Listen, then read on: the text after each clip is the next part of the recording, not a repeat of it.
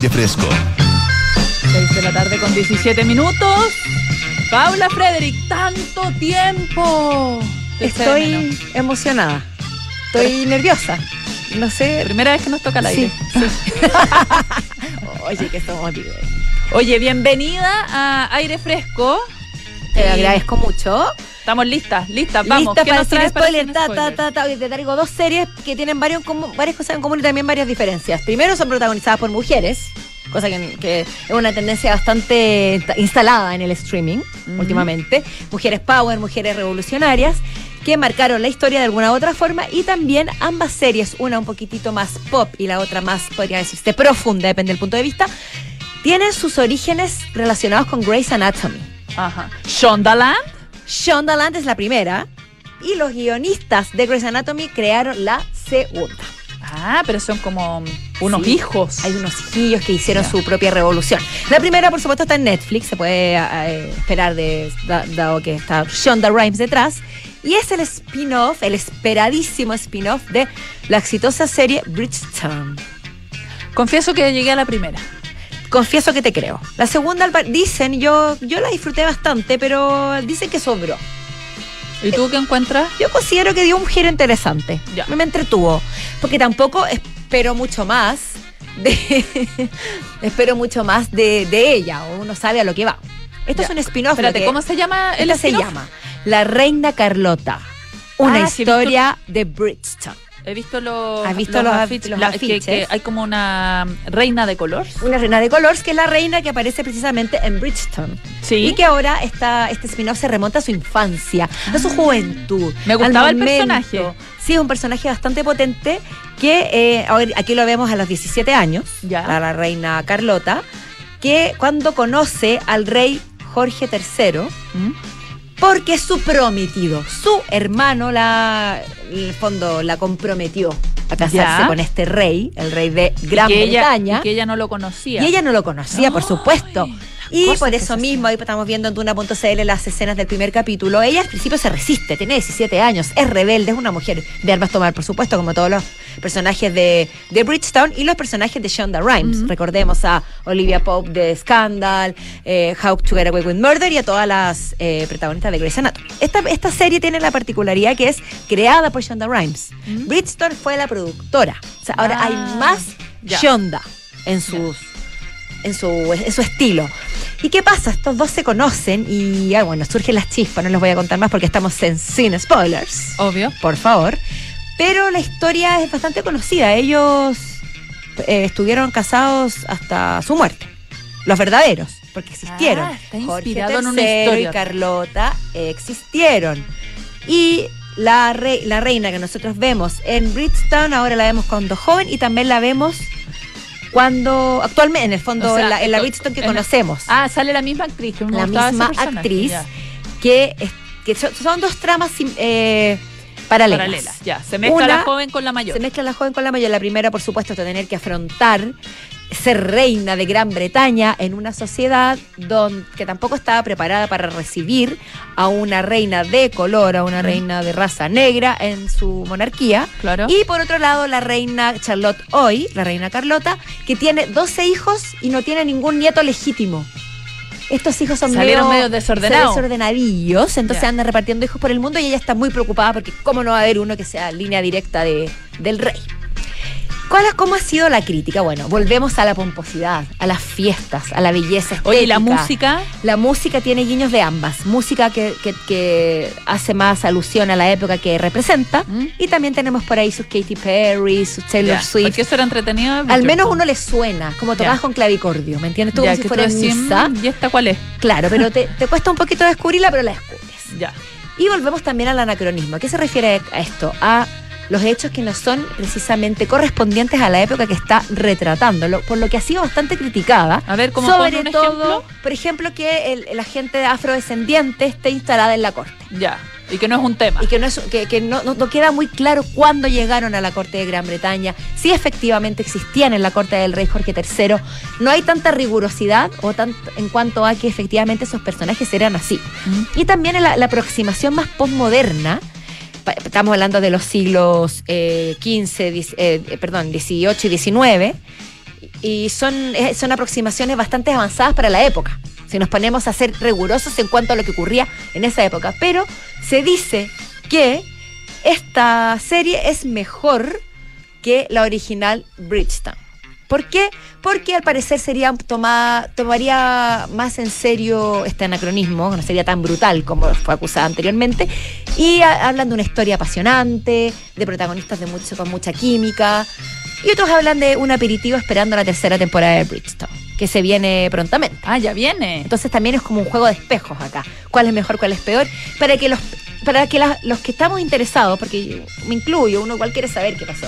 En la tercera temporada de Bridgetown, que ha sido un exitazo absoluto en Netflix, tenemos este aperitivillo mientras tanto, para poder darnos el lujo de, o más bien el sacarnos el antojo. Su tentempié. Para hacer una. Porque los spin-offs están bastante de moda. Recordemos el spin-off, por ejemplo, de Breaking Bad, que, es- que también fue un éxito, que es Better, Better Call Call Saul. Saul. Así que más para, para que pasar un buen rato, divertirse, observar, admirar lo, lo- la, lo- ¿cómo se dice? La ostentación de aquella época y una buena historia de amor, está bien. Si usted está buscando rigurosidad histórica, No. eh, porque un algunos dicen, ¿por qué están haciendo inclusión eh, de, de- Racial. de raza, racial, pero no hay preocupación por los LGTB o por el movimiento feminista? Los woke siempre aparecen y siempre aparecen. Ay, pero ya, pues, no la vea si no le gusta, pero. Y tiene bastante de, sí, no, exacto, y tiene bastante de estos eh, diálogos pseudo brillantes de que han caracterizado las producciones de Shonda Rhimes. Vamos a pasar a la otra serie mm, velozmente, que es una serie un poquitito más íntima, no bastante más íntima, y ha pasado mucho más desapercibida. Pero yo la encuentro maravillosa y la recomiendo demasiado. Au. ¿Cuán- Me emocioné tanto que me pegué con los audífonos. Debiéramos inventarte con unas estrellitas. La, la Frede, no sé. ¿Cuántas La Fre- Fredes le pones? A la primera le pongo así. tres, esta yo, yo estoy inclinándome por las cuatro y media, cinco, la que les voy a decir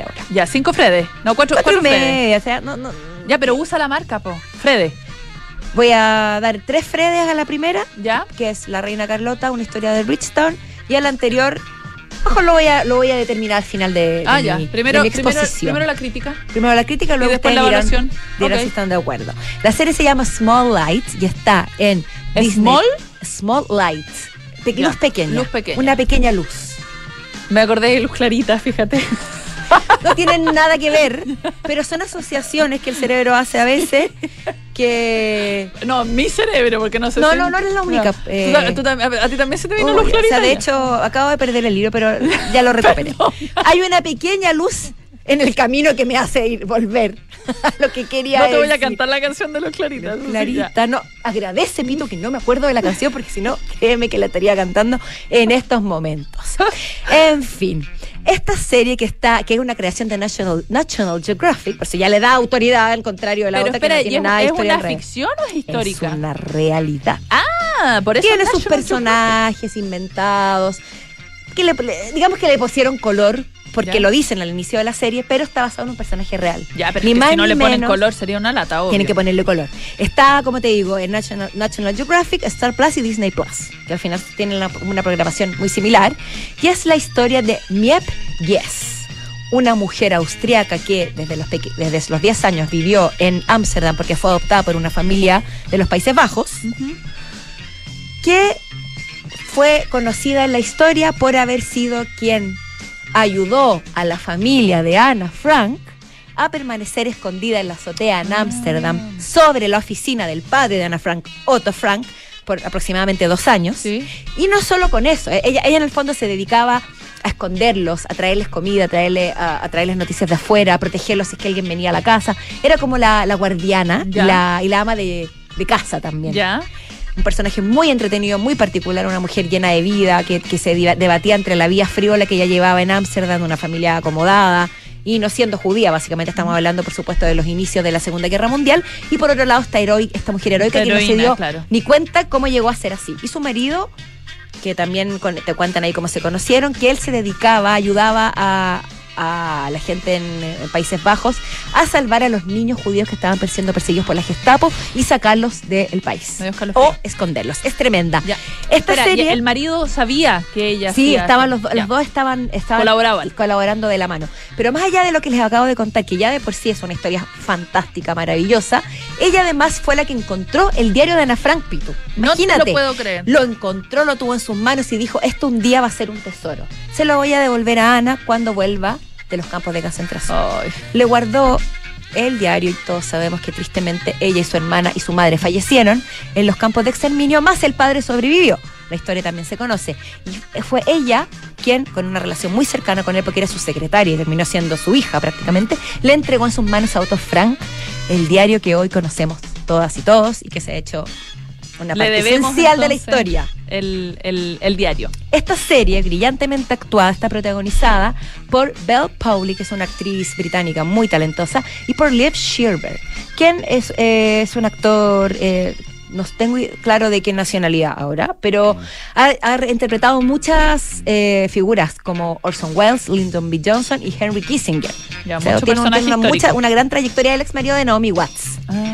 Una gran trayectoria en cine, pero él ha dicho que esto es uno de los papeles más difíciles que le tocó interpretar porque, claro, toca muchas sensibilidades. Sí. El personaje de Otto Frank, que, que aquí retratan y que se dice que así fue, era una persona muy especial, retraído, tímido, pero con un gran sentido del humor, un hombre noble, un hombre muy fiel a sus principios, que protegía a su familia hasta las últimas consecuencias y hasta que los encontraron, lamentablemente, escondidos después de muchos años en aquella guardilla donde, donde pudieron ver la vida desde una ventana, pero lograron sobrevivir y él fue el único que logró salir de ahí con vida. Así que esta historia creo que merece la pena verla, igual que una vez también les hablé de Transatlántico, otra historia cole- o sea, aledaña podría decirse, o a spin-off, si hablamos del lenguaje cinematográfico de ficción, de la Segunda Guerra Mundial, que no es muy conocida. Mm. Porque al menos yo reconozco que este personaje femenino, tan potente, tan gigante, nunca lo había escuchado. Claro, porque son esas historias que al final pueden ser más chicas, digamos, porque claro, no es Ana Frank, pero que no la historia de Ana Frank no habría existido sin ella. Tú lo has dicho perfectamente. Es una miniserie. Ambas son miniseries. Ya. Tanto eh, Eh, la reina la Carlota Reina Carlota como A Small Light, una pequeña luz que bueno, ahora, ahora no necesita mayor explicación el título. exactamente lo mismo quería decir. Así que dos series distintas entre sí, pero como dije anteriormente, mujeres poderosas que han pasado la historia por distintos motivos, que tuvieron que sortear dificultades ambas, porque la Reina Carlota también fue así, y que quizás sean recomendables para distintos moods, no para Mm. distintas situaciones. Una para, para pasarlo bien, emocionarse con esas cosquillitas en la guata que dan las los buenas El químicas románticas y uno igual le gusta el vestido inflado, Sí. la, la chica que corre por los pasillos y otra para reflexionar y recordar la historia que no podemos olvidar.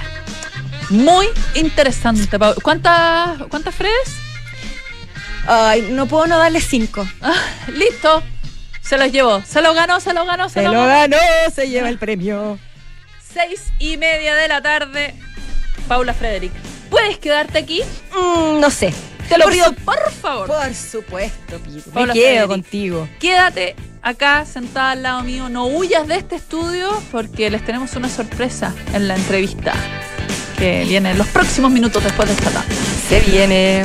Conoce la evolución del Con Renault Arcana descubre un potente motor turbo de 1300 cc y 150 HP